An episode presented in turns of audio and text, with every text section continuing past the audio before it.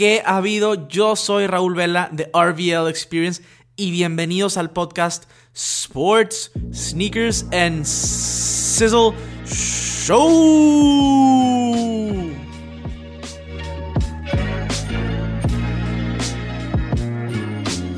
Bienvenidos a un episodio más de Sports, Sneakers and Sizzle. Yo soy el buen Vela y el día de hoy traemos temas bastante interesantes. El día de hoy vamos a estar hablando del Jordan 1. Sé que muchas veces hemos hablado del Jordan 1, pero recientemente me he topado con, con que los mids se están agotando en segundos, los lows se están agotando, está por salir el Jordan 1 este University Blue, que para muchos puede ser el Jordan 1 del año. Simplemente quiero hablar de esta silueta que todo el mundo estamos enamorados de esta silueta, muchos los queremos, eh, salen muchos colores, sin embargo se agotan. Entonces vamos a hablar de esta silueta.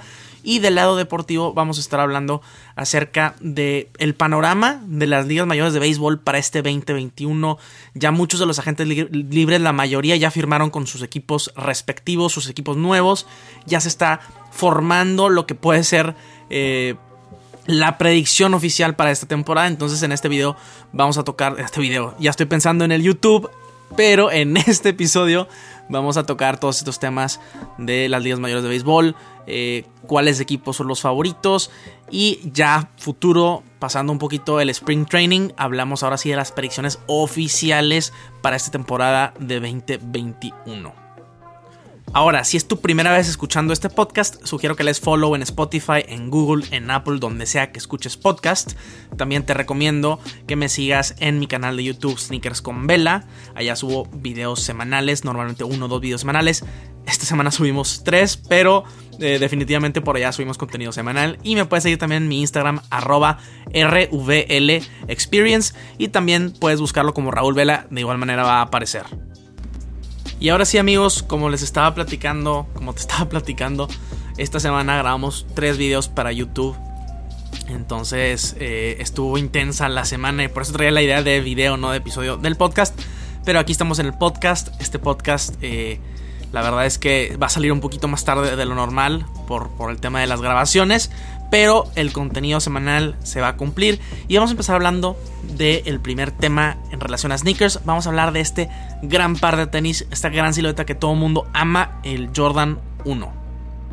Y con relación al Jordan 1, quiero hablar acerca de primeramente este Jordan 1 University Blue que está por salir eh, y la verdad es que me tiene bastante, bastante emocionado. Es de esos pares que se ven venir desde lejos, pares GR de Jordan 1, que tienen ese potencial de ser como el mejor par eh, que no es colaboración de Jordan 1 del año o de Jordan en general.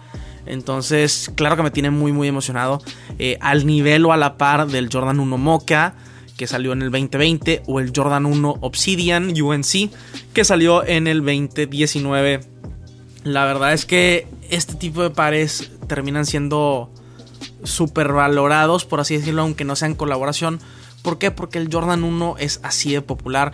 ¿Por qué? Porque el Jordan 1 tiene una gran, eh, pues, una, más bien una gran variedad de materiales en relación a que son de diferentes pieles, pero los que son así como que súper, súper codiciados tienen como una piel muy, muy suavecita o una gamuza, como por ejemplo lo que vimos en el Dark Mocha. Claro que aquí estoy dejando fuera todo lo que es el Travis 1, el Balvin 1, el Dior 1, el Off-White Chicago 1, todo eso está en otro nivel. Pero ahorita estamos hablando de lo que es Jordan 1 que, puedes conseguir en tiendas este, tipo Invictus, tipo Lost, inclusive tipo Foot Locker, este, este tipo de, de tiendas, ¿no? Entonces me llama la atención como cada año hay como que ese lanzamiento especial de Jordan 1 que se queda como en la mente de todos y, pasa tiempo y pasan años y como quiera está en la mente de todos, ¿no? El ejemplo, el ejemplo clarito es ese, ese Jordan 1 UNC Obsidian y el Jordan 1 Dark Mocha que la verdad es que por ejemplo lo que se vivió con el Dark Mocha yo creo que no se había vivido en tantísimo tiempo por un par de Jordan 1 que no fuera de colaboración. Este, porque inclusive ese UNC Obsidian me acuerdo perfecto el momento que salió, no fue pandemonio, no fue ridiculez para conseguir. Eh, inclusive yo lo conseguí en un segundo restock. Eh, en Invictus particularmente subieron el par, no lo conseguí. De repente, que será como... No sé, una hora después o no me acuerdo exactamente qué pasó. pero de repente subieron una historia en Instagram de que, ay, hubo más pares, hubo otro restock. Eh, un seguidor, de hecho, me, me avisó. Eh, realmente no me acuerdo quién fue en este momento, fue hace mucho tiempo. Pero gracias a ti, bro, gracias a ti tengo mi par favorito de Jordan 1, literal. Entonces, este, pero bueno, así fue. Y, y, tuve chance de entrar y de adquirirlo. Que hoy en día, o sea, vamos a llegar a ese punto, pero hoy en día nada más no. Nada más no, o sea, los Jordan 1 mid se agotan en segundos ya también. O sea, ya nada más hablando de un high. El mid se agota en segundos. Este, entonces, claro que es imposible que esto suceda, hoy en día con un mid que pase este tiempo, haya un restock y a los 10 minutos me meta y todavía encuentro un par. Entonces, el Jordan 1 UNC Obsidian, eh, en particular el mío, tiene una calidad de piel de otro nivel, de verdad es la mejor piel que yo he visto en un Jordan 1 y me ha tocado o he podido ver muchos Jordan 1 de buena calidad y el UNC Obsidian que tengo yo está excepcional. Eh, tuve suerte con ese drop porque cotón de calidad. Hubo pares que no tenían la misma calidad que el mío y el mío estaba de otro nivel literal. Entonces, bueno, a fin de cuentas, eh, ese UNC Obsidian nadie como que esperaba que fuera eh, pues este, este gran par hasta que ya que salió la gente se empezó a dar cuenta, ¿no? Pero en cambio el Dark Mocha, el Dark Mocha, eh, pues tenía mucho parecido al Travis o los mismos colores, materiales similares y empezó a generar un hype desde muy temprano en el 2020 y este par que terminó saliendo a finales del 2020, pues ya era un hype muy cañón y se armó un pandemonio literal, este parecía o al menos desde mi punto de vista parecía un par de colaboración, así de tan buscado fue, o sea, un par de colaboración así a ese grado. Y eh, bueno, me llamó la atención las filas que se hicieron en las tiendas, cómo estuvo en línea, que esas filas la verdad es que eh, sí vi, o sea, el año pasado las filas que se armaron a esa magnitud fue Día de Muertos y el Moca, que la verdad es que pues con, con este tema que estamos viviendo no es tan buena idea ese tipo de filas tan grandes y tan, o sea, no había mucho espacio entre gente, etcétera, pero bueno, ese es otro tema.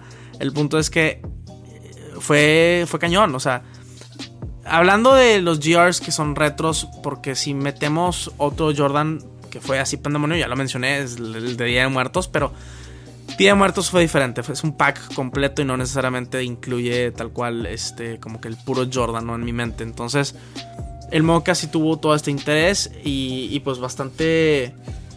O sea, bastante loco estuvo el lanzamiento y de hecho, si ahorita eh, me meto a StockX, que no lo había revisado en tiempo, pero vamos a entrar a StockX y vamos a buscar el precio del Mocha actualmente.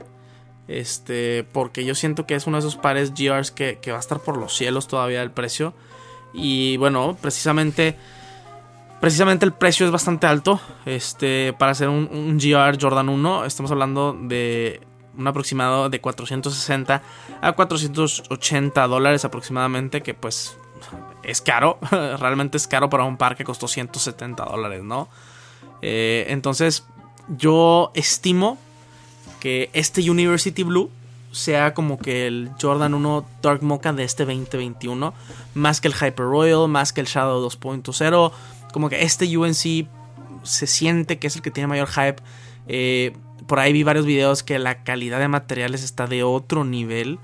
Entonces, pues bueno, habrá que ver qué onda. Pero este University Blue parece, parece que va a ser este Jordan 1 para este 2021. Con una combinación de materiales de una gamuza súper, súper suave. Una piel bastante suave. No es un par tan fácil de cuidado como el Jordan 1 UNC Obsidian. Porque era pura piel. Sin embargo, eh, creo que este UNC University Blue definitivamente, pues definitivamente aporta a, este mitos que es el Jordan 1 y ese, par en particular de Jordan 1 GR que vuelve loca a la gente. Eh, actualmente e, ese par está como en 500 dólares, lo cual implica que probablemente baje cuando salga el par de tenis, pero yo creo que este par de tenis va a volver a subir y va a andar como en los 500 dólares, no va a ser... Eh, pues no va a ser un par de tenis que pase desapercibido. Eh, entonces simplemente quería, quería tocar este tema eh, llegando al lanzamiento de este Jordan 1. Y, y, la verdad es que no me sorprendería ver este tipo de colorway en un Jordan 1 mid a futuro. Y quería también tocar el tema de los mids, como lo he hecho en un par de ocasiones, pero es que me llama mucho la atención que la estrategia de Jordan es tan clara y tan obvia, pero a veces se nos va. La estrategia de que van a empezar a sacar más mids con colorways OG o color blockings OG, que tengan, alguna cierta variación de esos eh, Jordan Retro Highs tan populares pero como muchísima gente no alcanza, pues acuden ahora a los mids para poder alcanzar, porque a fin de cuentas mm, yo no considero que el mid es un mal par de tenis como a lo mejor mucha gente considera. Entonces creo que es interesante lo que está haciendo la marca con el Jordan 1 y en particular quería hablar de este Jordan 1 UNC, bueno más bien el Jordan 1 University Blue Black que definitivamente promete muchísimo eh, pues este 2021. Cambiando un poquito de tema, vamos a hablar de las ligas mayores de béisbol. Y es que ya teníamos tiempito de que no hablábamos del béisbol. Desde que mis Dodgers por fin, por fin ganaron ese ansiado campeonato. Estoy todavía muy contento. Todavía no se me quita esa emoción por ganar la Serie Mundial. Eh, pero han sucedido cosas muy interesantes. Y nos hemos enfocado en la NBA y vamos a seguir hablando de la NBA, pero ahorita quería tocar el tema de que ya muchos agentes libres firmaron, muchos cambios bien interesantes en las ligas mayores de béisbol y ya se está preparando todo para empezar el spring training y ya muy pronto la temporada. Prácticamente estamos a un mes y medio de la temporada, un mes. Y, y vamos a empezar hablando con los padres, con los Dodgers, con los Mets y con los Yankees. Así, estos equipos que pues se han ido mejorando y pues en mi mente son los favoritos prácticamente al título.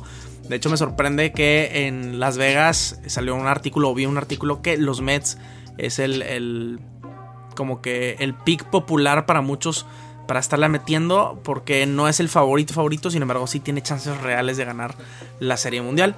Pero, pero vamos a empezar hablando con creo yo, los dos favoritos y la batalla más interesante para este 2021. Es una batalla que vimos en el 2020 y fue muy interesante. Dodgers, padres. Así es, los padres de San Diego. Eh, es un equipo que posiblemente sea el mejor equipo de la liga eh, junto con los Dodgers y los Yankees. Este, definitivamente, definitivamente se armaron de una manera impresionante. Este, el, GM se fue a ganar ya. Eh, no, no, no, no esperó, no intentó ir mejorando año con año. Dijo, no, yo tengo que ganar ahorita y, es el momento y si no, ni modo. Eh, prácticamente tuvieron una, pues una off-season muy cañona. Este... Número uno, tengo que decir que el día de hoy, al momento que estoy grabando este podcast, a Fernando Tatís Jr., eh, la superestrella de los padres de San Diego, que es bastante joven le dieron un contrato de 14 años por 340 millones de dólares. Eh, es de los contratos más altos en la historia de la liga, solo por detrás de eh, Mike Trout y Mookie Betts. Eh, entonces es, está cañón porque a Mookie y a Mike le dieron estos, les dieron este, este contrato ya con mucha experiencia y ya que hayan demostrado. Y Tatis, la neta es que no, no lo ha demostrado. Sí es increíble, me encanta verlo jugar. De hecho, este, si tuviera un jersey que no fuera de los Dodgers en, la liga por un jugador que me gusta, por así decirlo, Tatis es, es muy chido verlo jugar y, usa el número 23. Entonces, pues mi número favorito, definitivamente creo que, que, Tatis es un, jugador eléctrico que puede ser la cara de la liga. Ahora, yo considero que Tatis eh, todavía es muy joven para recibir un, contrato así, lo hubiera aguantado quizá un año, dos años, pero como mencioné, tiene posibilidades de ser la cara de la liga, entonces a fin de cuentas para San Diego yo creo que, fue algo realmente necesario, una, franquicia que por muchos años eh, no ha sido relevante y ahora tiene mucha relevancia, muchísima. Entonces, bueno, número uno, Tatis Jr. Número dos, su rotación está buenísima. Eh, hicieron un cambio, o más bien un trade por Yu Darvish y por Blake Snell. Blake Snell, que fue aquel pitcher que estaba haciendo pomada a los Dodgers en ese juego 6 mítico de la Serie Mundial hasta que lo sacaron y los Dodgers hicieron historia después de ahí. Entonces, claramente ahí también Blake Snell tiene algo en contra de los Dodgers que puede servirle muy bien a su rival de división San Diego y a su rival posiblemente para la Serie Mundial, para ganar la Serie Mundial. Entonces, definitivamente los padres de San Diego hicieron varios cambios, varios movimientos que para emparejar a los Dodgers. Y los Dodgers por, por, casi desde que habían quedado campeones no habían hecho un solo movimiento, solo perdieron a jugadores. Eh, Jock Peterson, Kike Hernández, eh, los, los fueron perdiendo. Había una fuerte posibilidad de que perdieran a Justin Turner, que firmó otra vez con los Dodgers. Entonces, pues estaba viendo como que los Dodgers decían, no, pues nosotros somos campeones, no importa que San Diego se arme, etc. Pero terminó pasando algo bien, bien cañón. Trevor Bauer, eh, el Cy Young, el ganador del año pasado, el mejor pitcher de la Nacional, decide firmar con los Dodgers de Los Ángeles por encima de los Mets. Eh, tomó menos dinero para ir con los Dodgers. Cabe recalcar que Bauer es es de California, es de Los Ángeles, es fan de los Dodgers desde pequeño, entonces pues por ahí era obvio que, bueno, no era obvio, pero, pero se entiende la decisión. Estamos hablando de que la rotación de picheo de los Dodgers incluye a Walker Bueller, a Clayton Kershaw, a David Price, a Trevor Bauer, a Julito Urias, a Dustin May. O sea, Julio Urias en cualquier otro equipo sería eh, prácticamente el ace, número uno, número dos en el equipo. Que por cierto, qué increíble jugó eh, Urias en esa serie mundial y en la postemporada en general. Entonces se arman, se arman los Dodgers con otro, eh, con otro brazo ahí de picheo que es, tiene muchas posibilidades de ser el mejor pitcher todavía en la nacional por segundo año consecutivo. Entonces definitivamente, pues los Dodgers notaron lo que estaba haciendo San Diego y dijeron, venga, venga, vamos a entrarle a esto, vamos a, buscar ganar un segundo campeonato consecutivo y, va a estar interesante esa rivalidad. Me interesa mucho ver qué va a pasar con esa rivalidad. Por otro lado, los Mets también hicieron cambios este, bastante interesantes. Eh, el cambio más interesante literalmente fue de dueño. Eh, ahora los Mets tienen el dueño más rico de toda la liga. Que pues que quería meterle dinero a este equipo porque el mismo dueño era fan de los Mets de pequeño. Y uno de los cambios interesantes es que Francisco Lindor pasa de los Cleveland Indians, bueno ya no son Indians, ahora no sabemos qué van a hacer, Cleveland Baseball Team, y llega a los Mets. Eh, este tipo de adquisiciones van a hacer que los Mets también estén, sean fuertes contendientes al título. Entonces tenemos a estos tres equipos bastante, bastante fuertes del lado de la Nacional. Otro equipo que también se fortaleció en la Nacional. Ahorita estamos hablando de pura Nacional, como que por alguna razón hubo muchos cambios y fortalecimientos en la Nacional. Y Nolan Arenado, el famoso tercera base de los Rockies de Colorado, lo terminaron moviendo a los Cardenales de San Luis, que es desafortunado porque en algún punto me hubiera gustado que estuviera en los Dodgers, pero llega a los Cardenales de San Luis, que los hace un equipo peligroso realmente para pues para ser un equipo bueno en toda la temporada y realmente eh, ser peligrosos en la postemporada. Entonces, porque ah, porque creo que los Cardenales de San Luis van a pasar a la postemporada. Este, entonces hay varios equipos en la nacional que se están armando, los nacionales también, o sea, hubo varios equipos eh, que se están posicionando muy bien en, la liga nacional. De la liga americana, la rotación de los Yankees, eh, que es donde les fallaba porque el bullpen había sido excelente, el fielding bastante bueno, pero, pero ahora tienen a, Corey Kluber, por ejemplo, ya está en los Yankees. Y se combina este, con, con Garrett Cole, claramente uno de los mejores pitchers de la faz de la tierra. Este, todavía está Luis Severino. Tienen un buen picheo. Este, y creo que los Yankees pueden, pueden ser el equipo que sale de la Liga Americana definitivamente por fin. Creo que, que va a ser muy interesante, pero definitivamente me encantaría ver Dodgers contra Yankees en una serie mundial eh, estaría de lujo. La rotación es buena, pero no, se le compara, creo yo, a las rotaciones que tienen los Dodgers y los Padres. E, esa serie, o sea, porque creo que vamos a ver esa serie de Dodgers contra Padres, es la final adelantada en cuanto a en cuanto a la Liga Nacional. Sinceramente, eh, va a ser una locura y va a haber que va a haber que esperar a ver qué va a pasar. Entonces, estos son como algunos de los cambios que hubo en preparación para el Spring Training y claro que mis predicciones oficiales van a venir ya más cerca a eh, pues que empiece la temporada. En fin, esto es todo por el podcast del día de hoy. Espero que te haya sido de utilidad. Si aún no estás siguiendo el podcast, dale follow. Sígueme en Instagram, sígueme en YouTube, lo aprecio mucho. Nos vemos en un próximo episodio. Sizzle.